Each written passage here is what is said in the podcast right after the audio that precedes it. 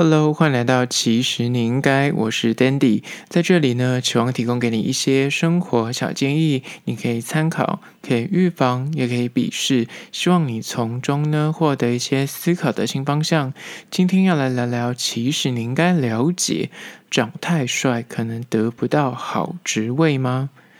人帅真好，这句话可能大家都会觉得说，长相对于各方面可能都占有优势，不管是在爱情市场里面，可能比较容易受到注目，比较容易被大家诶第一时间看过去会觉得印象比较好。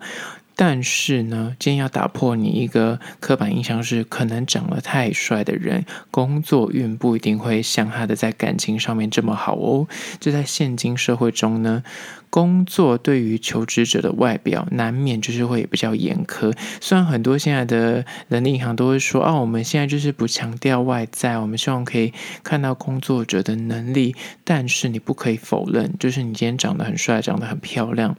在那个第一关面试的时候，难免就是那个印象分数会加个几分，那俨然就会成为一种成功的通行证。所以大家可能都会觉得说，啊，他是因为长得帅，他因为长得美，所以他的工作运会比较好。但是呢，我跟你说。在现今，就是“人帅真好”这句话已经变成是一种调侃帅哥的，就他很占便宜的这种调侃话。但今天要告诉你，他们可能长得太帅也是个负担，因为根据一项英美研究调查发现呢，长太帅在找工作跟求职的时候呢，可能不像大家所想象的这么的美好。为什么呢？因为长太帅，可能因此。拿不到好的工作机会。根据研究指出，长太帅的男人比较不容易得到他们心中向往的职位，或是他们想做的工作。主因在于说呢，因为面试的面试的上司或老板，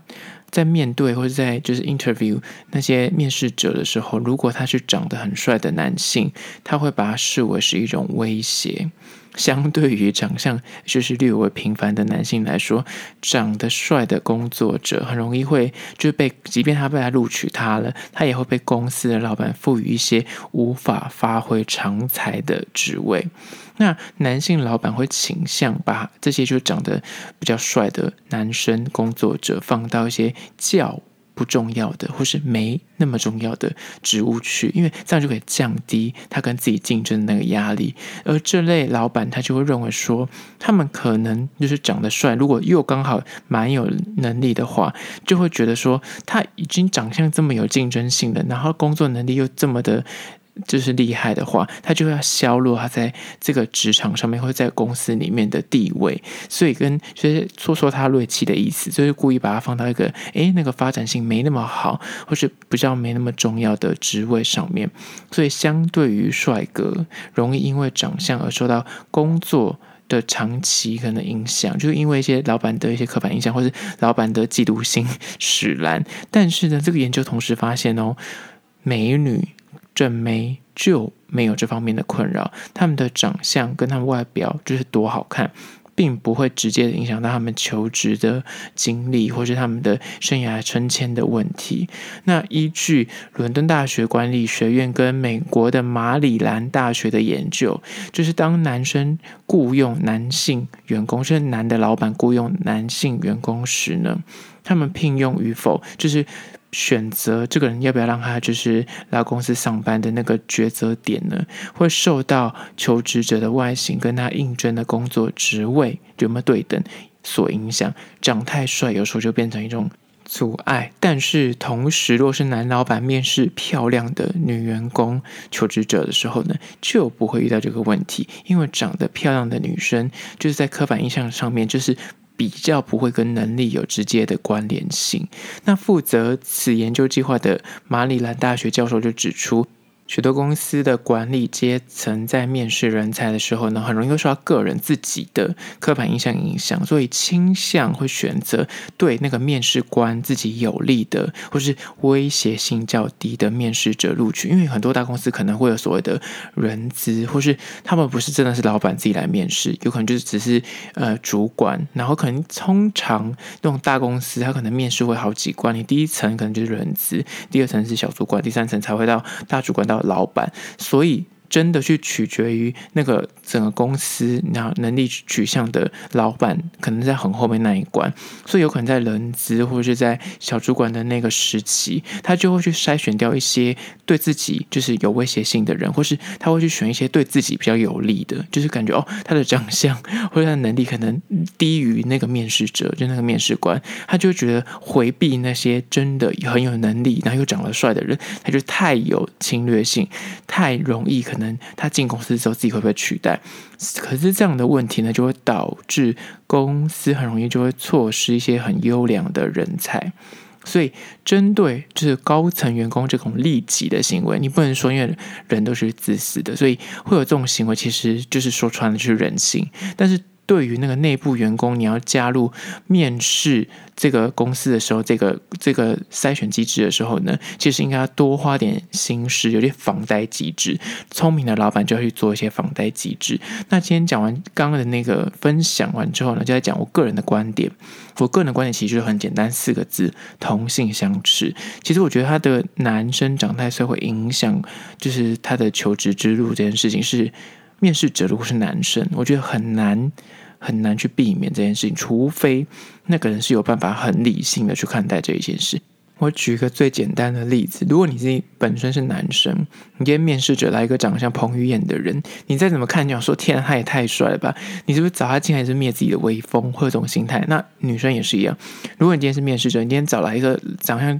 周子瑜。的女性，你是女性的话，那面试的那个是女性，是周子瑜，你可能也会有一点担心，说天哪，她也长得太漂亮了吧？就进公司之后，就大家的目光都会在她身上，然后甚至是如果你刚好单身，你就觉得说天哪，我机会都被她抢走，就这种同性相斥。可能就会在第一层的那个心理上面，即便还没有考量到能力这个阶段，光是外表这件事情，就会让你心想说：我为什么要找个长得这么像天菜，或长得这么漂亮的人进公司来跟我竞争，或是？长这么帅的人进来跟我，就是大家的目光都在他身上，那我到底算什么？就是自己拿石头砸自己的脚。然后再更深层一点，就是讲到能力这件事情。我个人觉得能力这件事情呢，先撇开长相这件事，能力这件事情是行业别。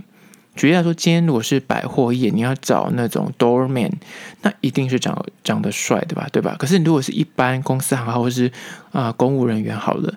你长得很帅，可能就会变成是一种负担。但是如果是面对第一线的服务业的人员，长相反而是优势。像空服员也是啊，第一层面试大家一定是挑漂亮、挑帅的。所以我觉得他这个，嗯，这个研究指出，他应该是比较偏向一般，就是那种内勤工作，而不是所谓的服务业。如果是服务业，我觉得长相反而是优势。但是因为一般的工作还是偏向就是内勤一般上班族为主，所以他的调查 data 可能就。看重外表跟长相的行业别就会比较少，所以我觉得，嗯，算是蛮符合情境的。就是一般你如果是那种就是每天打卡上下班在公司里面上班的人，如果他是长得特别帅的人，的确会变得，就是大家会觉得就是把注意都放在身上，甚至会去质疑他的工作能力，因为会觉得说他到底是凭什么进公司的？可能是因为他长得帅吗？还是说他是其有对等的能力？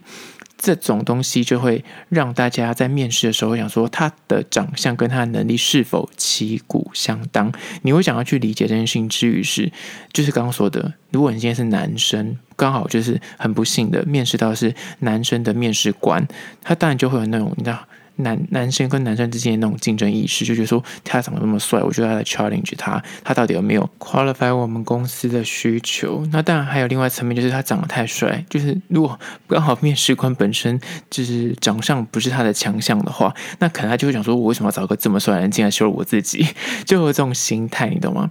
那。还有另外一个层面可以讨论，就是我觉得如果要避免刚这个研究所指出来说，可能会因为这样子，面试官就会尽量去，呃，如果你就会利己行为嘛，所以你就会尽量回避掉那些长相太帅的，然后可能他能力也很好的人，你就会把他丢到那种呃公公司职位比较没有发展性的这种状况下，那公司整体来说其实是比较不好的。那如果你今天是老板，今天是。真的最 top 的管理者，下面这些基层，你要总要一些防呆机制，避免那个人资或避免那个小主管在面试的时候会有那种利己的行为，就是就刻意的回避一些长相又好，然后可能能力又佳的人。那到底要怎么做呢？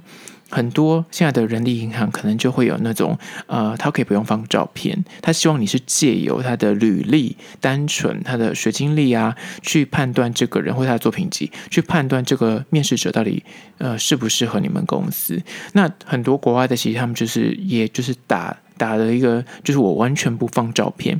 你先看我的履历，那你觉得 OK？先再找来面试，等有点盲选的概念。那台湾的人力银行目前现在也推出这样的功能，就是你可以不用放照片。但是说实在的，你今天如果是人资，如果你是小主管，你可能第一层在筛选一些人，丢一堆海量的资料来。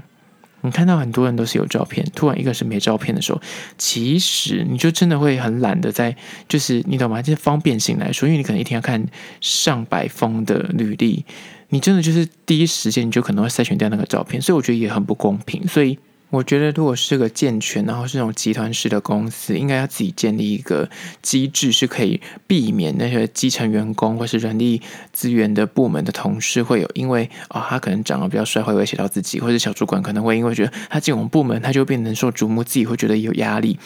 这层疑虑的话，应该有方法可以消除。举例来说，我可能就觉得说，那可能就可以多人。筛选履历，因为每个人多个人看的时候，你的那个利己的行为就会降低。同时间讨论，你懂吗？你在一个会议室里面，比方说三四个人一起选择的时候，你看那个学历很好，但是他长相也很好的人，你就无法一个人私自的删除掉他这个履历，因为可能如果你是一个人挑选的时候，你当然就可以蒙着眼当做没看到。但是如果是多人的时候，其实大家都看在眼里，就可以回避掉自己的那个利己的行为。然后再来就是第二关，可能是实际面。试的时候，我觉得有多个面试官也会比较公正一点。就是你如果其中一个人有利己行为的时候，其他别人可以提醒这个面试者。那我觉得这样就可以避免，就是刚刚说的长得太帅可能会影响他升迁。当然了，大家都会说他已经长那么帅了，他已经赢在起跑点了，干嘛还要这么在乎？就是帮他们争取这个公平性。但我个人觉得，就是如果以公司的角度来说的话，其实真的是长相。